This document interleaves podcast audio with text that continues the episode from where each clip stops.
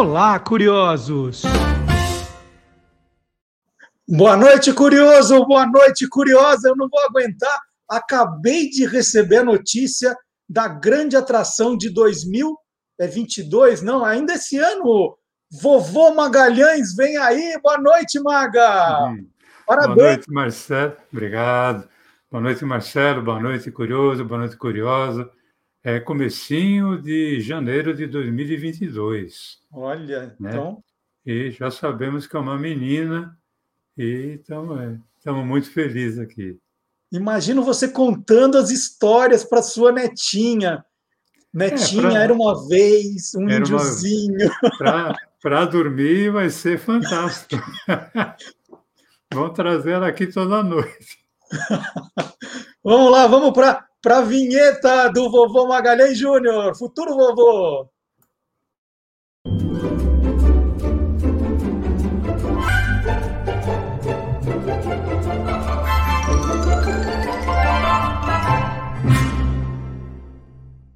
Olha que legal. E hoje nós vamos sair da mesmice, né? Vamos sair com aquela história de falar das mesmas coisas. Vamos falar de séries diferentonas, né? Temas originais, né, aquelas primeiras que foram temas originais ali nas décadas de 50 e 60, certo, Maga? Certo, Marcelo, porque a, a televisão brasileira, é, sobretudo ali na, na, sua primeira década, década de vida, ela apresentou várias séries de sucesso, mas que tinham, muitas delas tinham um tema recorrente. É, e, e, tema recorrente qual? Assim, o que, que é Quais seriam esses temas recorrentes? Bom, o primeiro tema era o Velho Oeste, as uhum. chamadas séries Bang Bang. Olha, nós tivemos Rin Tin Tin, Roy Roger, é, o Zorro, que não era o Zorro, né? Lá, o amigo do tonto, Lone Ranger, o Bat Masterson. Também a gente teve aquelas séries é, Capa e Espada. Uma delas foi a primeira série da TV brasileira, produzida no Brasil, Falcão Negro, mas também tivemos Ivanhoé, uh, séries brasileiras, mas com um tema que a gente poderia chamar assim de interplanetário, o Capitão Sete, o Capitão Estrela, uh, muitas séries americanas, principalmente, uh, de tema familiar, como, por exemplo, Papai Sabe Tudo, I Love Lucy, e a gente não pode esquecer daqueles, daquelas séries infantos juvenis, a brasileiríssima Sítio do Pica-Pau Amarelo e aquelas histórias maravilhosas Bendix. Bom, mas não é, não é que eram só essas séries, você está dando exemplos de temas recorrentes, né? Então tinha Isso. Bang Bang, Capa Espada, que você explicou. E, e, então vamos, vamos entrar no nosso tema. Quando é que aparece o, o que nós podemos chamar de, uma, de um tema original aí. Tá, uma, uma diferentona. Né? É, diferentona. Ela surge em 1959. Foi a primeira série a ter como tema a Índia, quando ela ainda era uma colônia inglesa. O nome da série era Lanceiros de Bengala. Essa série estreou na TV Tupi, Canal 3, em 1959, como eu falei, e foi uma das primeiras séries a ser dublada. Tanto é que na grade horária das emissoras, tanto em revista como jornais, a programação frisava que a série era dublada para o português. Uhum. Né? Hoje a gente fala dublada em português, eu simplesmente falo dublada, mas não, dublada para o português. E Lanceiros de Bengala contava as aventuras de dois tenentes, o tenente Rhodes e o tenente Storm. Eles ficavam à frente do 77º Batalhão de Lanceiros, em Bengala, na Índia, isso durante o final do século XIX. E, Marcelo, tem algumas cenas dos lanceiros de Bengala eu não consegui levantar o nome dos dubladores, mas eu sei que a dubladora foi a Gravação. E essas cenas desse, do, desse episódio que a gente vai mostrar é justamente o episódio de estreia, em que o tenente Storm chega ao 77º Batalhão de Lanceiros e é recebido pelo tenente Rhodes. E aí já deixa claro, mas bem claro, que os dois tinham personalidades bem diferentes. Vamos ver isso.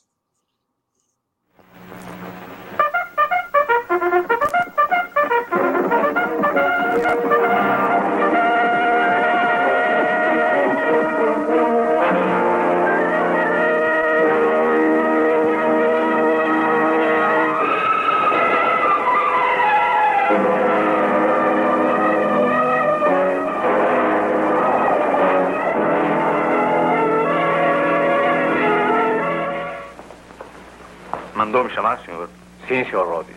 Descanse. Quero que vá receber o trem de Pessahawa. O tenente William Storm, que substituirá Shannon, chegará nele.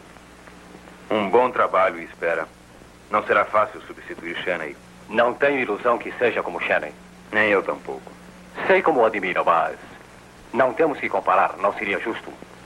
Cada um tem sua personalidade. E pelo que vejo, o Sr. Storm tem mais personalidade que a maioria. Por que diz isso? Porque a sua carreira é relativamente curta, embora tenha percorrido nesse tempo todas as possessões do Império Britânico. Voluntariamente ou à força? A sua folha de serviço é excelente. Mas parece que ele tem a qualidade de envolver-se sempre em assuntos não militares, poderia-se dizer. Parece que estou compreendendo, senhor. O trem chegará dentro de duas horas. Isso é tudo. Sim, senhor. Rhodes, não o julgue antes de conhecê-lo. Perdão, senhor. É meu sangue de canadense impulsivo.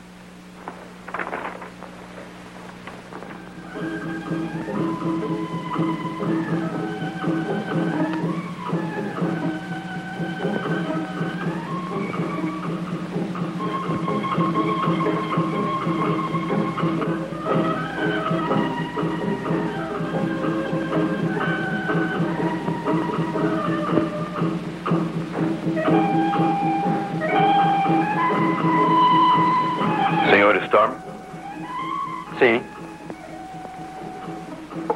Sou Rhodes, do 77 de Lanceiros. Coincidência, é também meu regimento. Ótimo que o senhor já pense assim. Muitos homens demoram mais para sentir que pertencem a um regimento. O senhor leva assim tudo a sério? O senhor não? Bem, às vezes levo a sério, outras não. Tudo depende do meu estado de humor. É o que ouvi. Ah, foi o que ouviu? Pois nesse caso quero dizer, Sr. Rhodes, que todos esses rumores que ouviu a meu respeito são absolutamente certos. Pode ser que ache o 77 um pouco diferente dos outros em que esteve. Pode ser que o 77 fique um pouco diferente a partir de agora, Sr. Rhodes.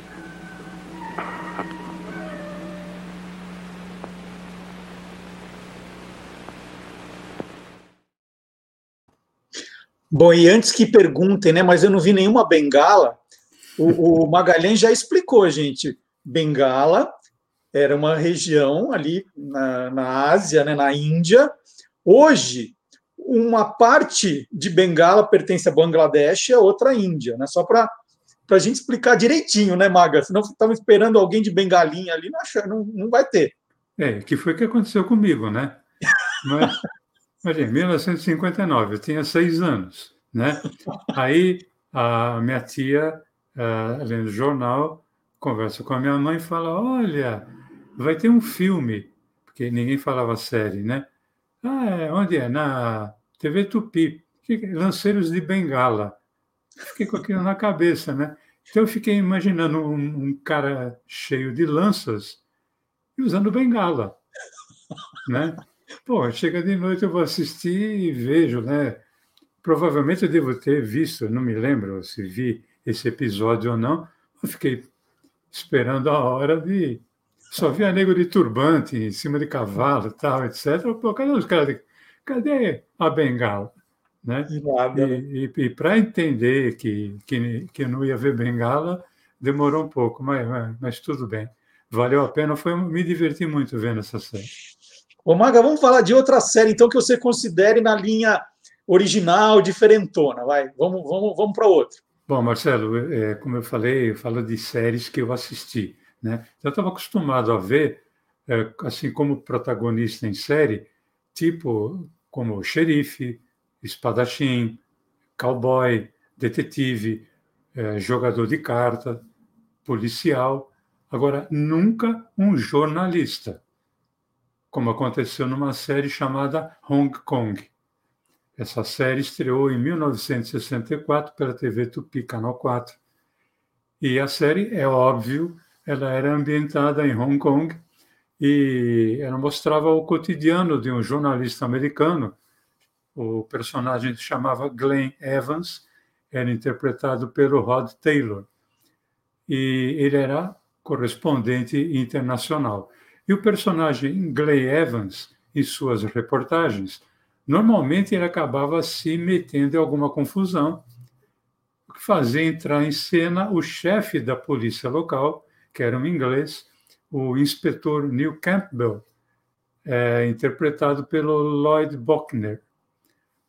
Agora, essa série eu também assisti, essa não me enganou, eu só não sabia o que, que era Hong Kong, mas é, vai dar para perceber nesse episódio, nesse trecho de episódio que a gente vai mostrar, que normalmente se fazia uma tinha uma pequena narração na introdução para que o telespectador que nunca tivesse assistido a nenhum episódio pudesse compreender.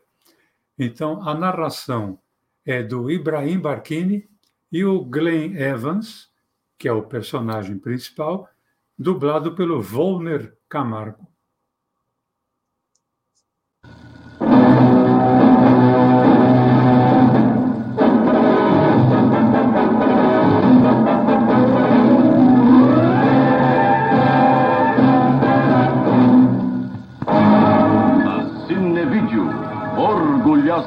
Apresenta a produção da 20th Century Fox pronto para agir da série Hong Kong, estrelada por Rod Taylor. Versão brasileira dos Estúdios da Arte Industrial Cinematográfica, São Paulo.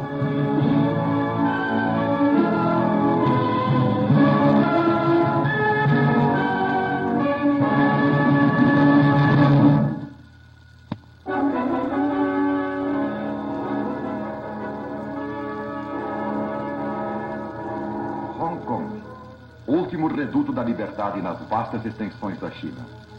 Aqui nesta cidade, onde milhões buscam ansiosos fugir ao cativeiro comunista, a cada passo o perigo nos espreita. Trabalho aqui como correspondente de um jornal americano. Nossa missão é cooperar com os nossos amigos ingleses na preservação deste farol da liberdade. Como repórter, sou também obrigado a agir. E muitas vezes me envolvo em lutas e da maneira mais inesperada que se possa imaginar.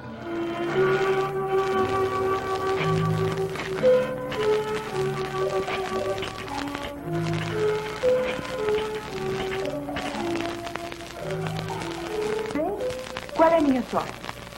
Ou oh, diga-me uma coisa maravilhosa. Não me conformarei com nada menos que um homem alto e divino e uma porção de lindos filhinhos. Para de falar, goleiro. Kitty. Você terá que receber o que vier.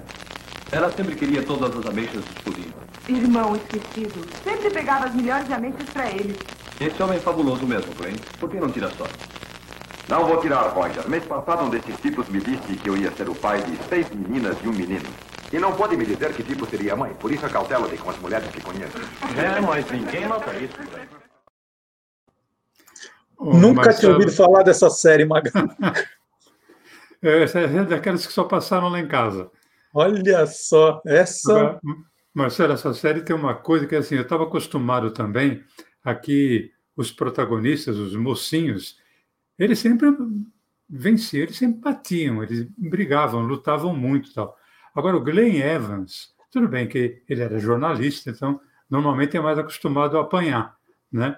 e fazia jus à profissão, porque era impressionante o que ele apanhava, né? E mesmo sendo galã, tal, quando acabava alguma luta, tal, eu usar um termo aqui da Moca, ele estava desgrenhado, sabe?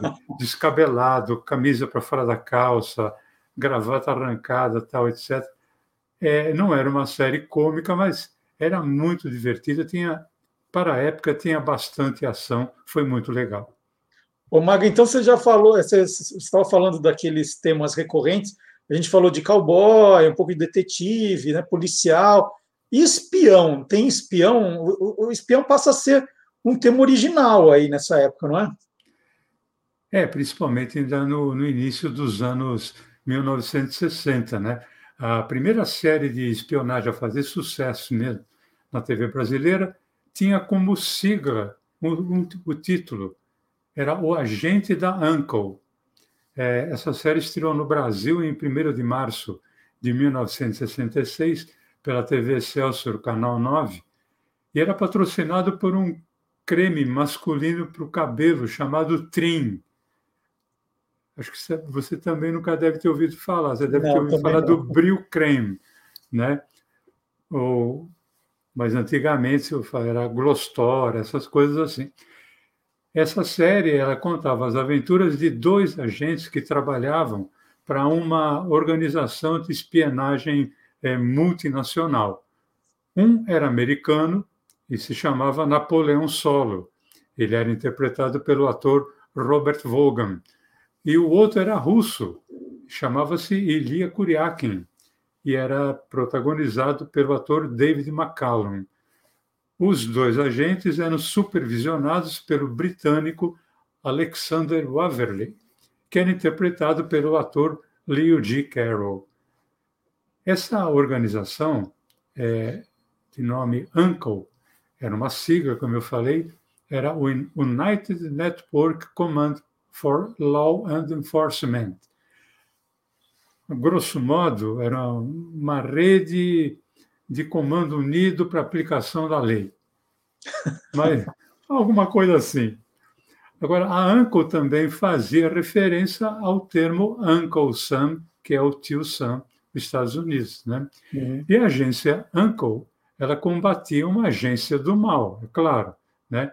Ela era formada por sindicatos de crime internacional, é, um, formado por criminosos de guerra, ditadores, nazistas. Essa agência chamava-se Trush. Também era uma, era uma sigla, era a tradução era hierarquia tecnológica para remoção de indesejáveis e subjugados da humanidade, uma coisa assim.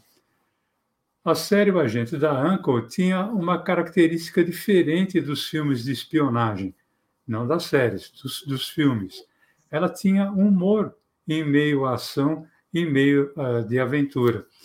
Além disso, o Napoleão Solo e o Elia Kuriakin, eles não eram agentes imbatíveis. Eles eram inteligentes, sofisticados, engenhosos, mas cometiam um erro, eh, apanhavam muito durante a luta também. Enfim, era uma série diferentona para. E essa série, Marcelo, ela, ela tem um, uma curiosidade que, de início, a ideia era fazer com que, como o Ilya Kuryakin era, era russo, era fazer com que, depois de alguns episódios, os verdadeiros chefes do Ilya Kuryakin o chamassem de volta para a Rússia para encarregá-lo de eliminar o Napoleão Solo. A ideia era essa, era fazer essa jogada. Mas com o desenrolar do, da, da série, os, os produtores perceberam o potencial do ator David McCallum junto ao público feminino e trataram rapidamente de esquecer esse episódio, que aliás chegou a ser filmado, e transformaram o agente russo também num personagem principal, que ele seria o antagonista do, do Napoleão Solo. Uhum. E teve determinados momentos da série em que o Ilya Kuryakin chegou a superar o Napoleão Solo em termos de sucesso. Tanto que o David McCallum chegou a estrelar uma outra série, também de sucesso, nos anos 60, 70, chamado O Homem Invisível. E ainda hoje, para quem quiser, ele pode ser visto como médico legista numa série chamada NCIS, na TV a cabo. Olha que irônico, né? Quando você mostrou é, ele, eu falei assim, nossa, eu conheço ele de algum lugar. Ah, eu acho que eu, eu, eu já vi esse ator em O Homem Invisível. Não dá certo falar isso, né? Não, não dá. E é o próprio. Mesmo Ô, Maga, e um personagem feminino, né? Vamos, vamos, já que a gente está falando de séries diferentonas, eu imagino que também é, um personagem protagonista feminino, que não fosse aí dona de casa, empregada, seria algo original também, né? Sim, e teve, né? O primeiro personagem feminino apresentado de uma forma totalmente diferente do que era costumeiro aconteceu em 1966, na série Honey West, em que a atriz Anne Francis interpretava uma detetive particular chamada Honey West. Ela trabalhava em parceria com o também detetive Sam Bolt, que era interpretado pelo ator John Erickson. E a Honey West, ela tinha um filhote de leopardo como bichinho de estimação. Esse filhote de leopardo se chamava Bruce. E ela tinha alguns truques. Ela, sabe, vieram com uma pegada de James Bond, inclusive teve revista que chegou a tratá-la como James Bond de saias, embora muitas vezes ela não usasse saias, ela usava uma, uma calça comprida e uma, uma camiseta de manga comprida preta, é tudo muito colado, porque ela era muito bonita, tinha um corpo escultural. Mas, ela, por exemplo, o batom da Han West tinha um microfone escondido. Os brincos podiam servir de pequenas granadas. Né? E, além de ela usar essa roupa colante, que, vamos combinar, podia dispensar, muitas vezes, qualquer outra arma. Né? Uhum. A gente vai ver um trechinho da Honey West, ela que a personagem era dublada pela Selma Lopes e o Sam Bolt, que é o parceiro dela, dublado pelo Paulo Ferreira. Vamos lá.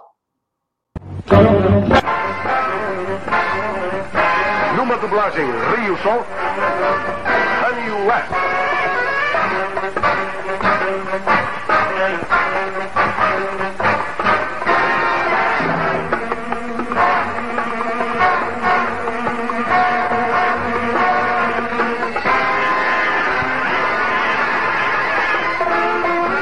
estrelando Annie Francis e John Erickson. Arrombando e invadindo. Você, Sam, eu pensava que tinha mais senso. Seja razoável, Bunny. Estamos tentando evitar um crime. Já houve cinco incêndios em armazéns nos últimos quatro meses. Eu tenho uma coisinha para mostrar a vocês. Esta é a cópia da licença de detetive de vocês. E esta é a lista dos motivos que alinhei para caçá-la. Devia ter a lista da ajuda que lhe demos. Eu tenho. É por isso que vou deixar que continue. Até que acrescentem mais um item a essa lista. Qualquer um. Não me interessa nem que seja estacionamento em fila dupla.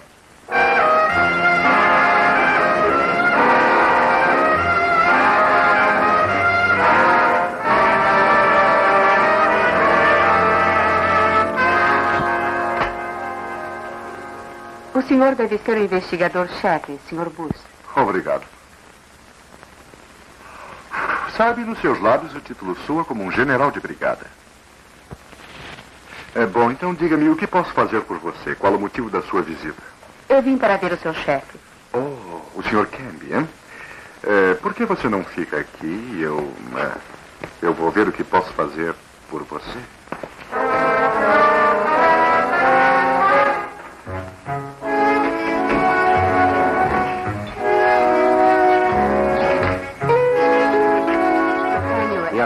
Senhorita West, eu sei muito bem quem você é. Que lisonjeiro. O que é que você deseja? Emprego. Não diga. Fazendo o quê? Pegando o incendiário, salvando assim o seu dinheiro. Obrigado, senhorita West, mas não. Já temos os nossos próprios investigadores, sabia? Até agora, seus homens não aprovaram. E como você irá pegar o nosso incendiário? Talvez jogando uma rede nele, como ontem à noite? Meu bom tenente Barney. Bem, talvez menininhas devam ficar em casa, não acha? Não seria enfadonho para os menininhos? Senhorita West, a resposta é um redondo não. E não podia ser talvez? Um bom dia, senhorita West. Era quando vim para cá.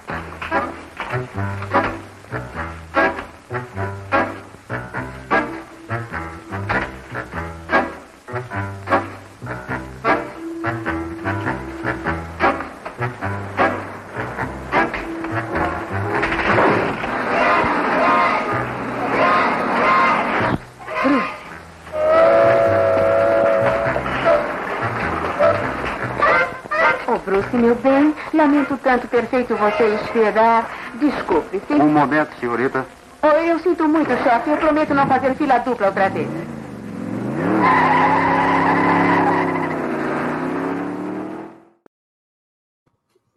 Olha só. Mara, para terminar, tem alguma comédia que entraria nessa, nessa, nessa sua lista de, de séries originais, diferentes? Tem sim, Marcelo. Bom, a guerra sempre foi trazida né, para a televisão brasileira através de séries densas, pesadas, né? Por exemplo, teve uma série chamada Combate, teve uma outra chamada Ratos do Deserto. Agora, a série que resolveu romper com essa coisa pesada foi uma chamada Guerra, Sombra e Água Fresca. Uma série que estreou aqui no Brasil em 1968, era uma paródia daquelas séries famosas de guerra. Olha, o nome é muito engraçado porque o original é Hogan's Heroes, os heróis de Hogan, que é o personagem principal. E alguém no, no Brasil resolveu, não é traduzir, mas dar como versão um nome muito maior, né? Guerra, Sombra e Água Fresca. E é. Essa série tinha como cenário um campo de concentração na Alemanha, que era o Campo 13. E ali, os prisioneiros aliados, comandados pelo eh, americano coronel Hogan, eh, faziam um gato e sapato dos alemães, né? eles boicotavam tudo que eles pretendiam, eh, tiravam muito sarro deles, e eles que, inclusive, orquestravam fugas de aliados, que eram uma coisa assim impensável num campo de concentração, né? O campo 13 de Guerra Sombra e Água Fresca era comandado pelo Coronel Klink, que aliás ele vivia se gabando, né, de comandar um campo de concentração que jamais tivera uma única fuga. E o seu principal ajudante era o, o gordo sargento Schultz, que fazia vistas grossas para alguma coisa que ele percebia que os é, aliados, prisioneiros faziam, mas na verdade ele não queria era se comprometer com nada para nenhum dos dois lados. E a, a, equipe do Hogan, a equipe principal dele, é, era constituída do inglês Neil e eu vou usar um termo antigo, ele era mestre batedor de carteira uhum. e mestre também em disfarce.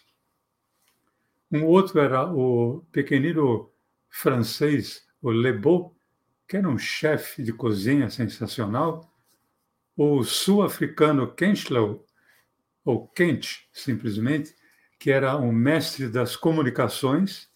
E o americano Carter, que era especialista em explosivos. Então, tem um primeiro vídeo em que nós vamos poder ver o Klink, Coronel Klink, reunindo ali o pessoal do Campo 13, Coronel Klink, que era dublado pelo Valdir Guedes, que vai acabar conversando com o Coronel Hogan, que era dublado pelo Neville Jorge. Vamos lá.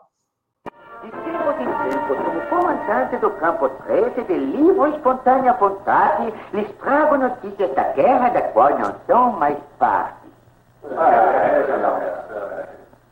As coisas continuam a correr bem para o todo vitorioso terceiro Reich. É, que vitorioso nada, deixa disso, vai. Eu sei que gostariam que fosse diferente, mas é necessário que encarem os fatos. Não participou de derrotas, armas continuam a sair de nossas fábricas. Eu acabo de voltar de uma divisão Panzer completamente equipada com os novos e secretíssimos tanques Tigre, que esmagará toda e qualquer resistência aliada. Os aliados gostariam de colocar a mão em um, acreditem. Contudo, como prisioneiros, vocês devem encarrar essa arma do invencível Terceiro Reich como outra garantia de que a guerra logo acabará. Impensável. Coronel Klink? Sim, Coronel Hogan? É, o senhor disse que essa divisão Panzer com tanques Tigre estava oeste daqui? Norte. Por que quer saber? Curiosidade. Mas roubaram um tanque alemão? Nós vamos devolver. Após desmontar e desenhar um diagrama das peças. Como vamos pegá-lo? Como vamos trazê-lo para cá? Como vamos esconder esse tanque? Onde vamos desmontar? É, escutem, eu tive a ideia de roubá-lo, certo? O resto é detalhe.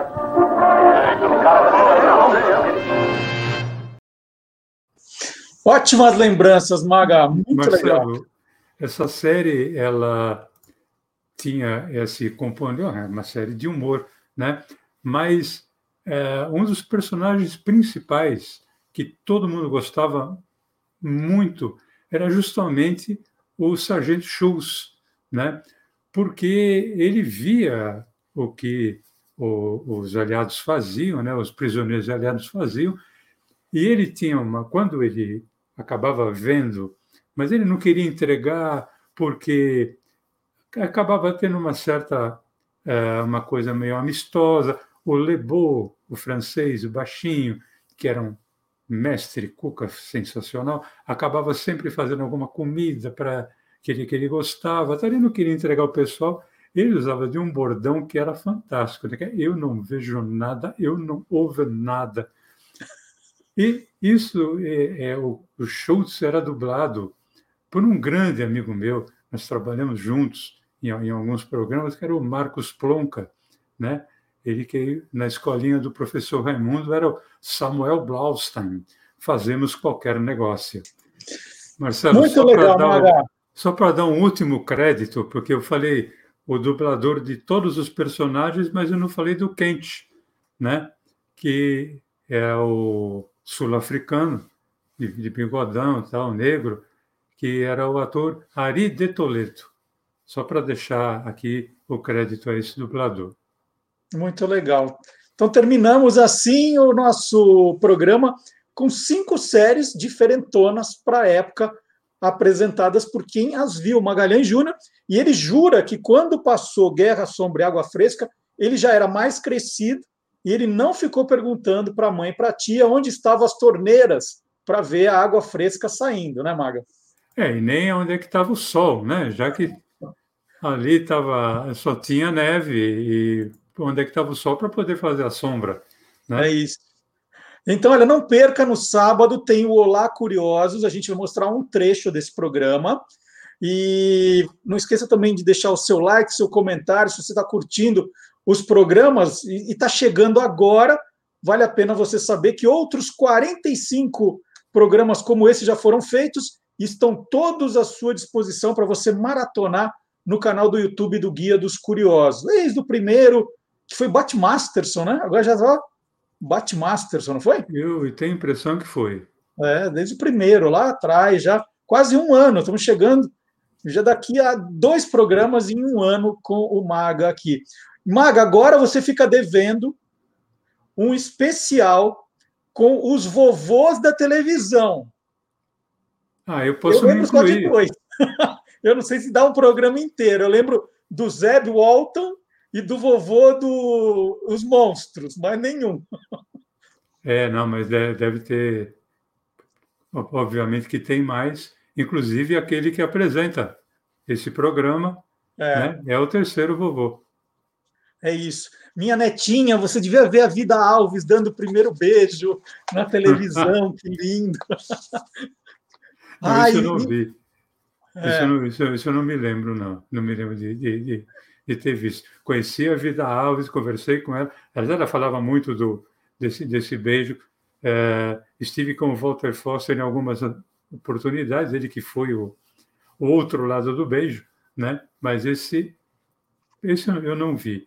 Vi muita coisa, mas esse beijo especificamente não. Ah, mas fala para a netinha que viu, pronto. É, ninguém, não, sabe, não, não, não vai ter como comprovar mesmo, então tudo bem. Muito legal. Então, parabéns, viu, Maga? Nós vamos falar disso agora até janeiro. Você vai ver. Eu acho vai que vamos mais falar... recorrente que Bang Bang no começo da televisão. acho que vamos falar depois de janeiro também, viu, Marcelo? É. As histórias do vovô Maga. Vai mudar o nome do programa. Maga, até semana que vem, então. Até semana que vem. Um abração. Tchau, gente. Até semana que vem. Até sábado no Olá Curiosos, hein?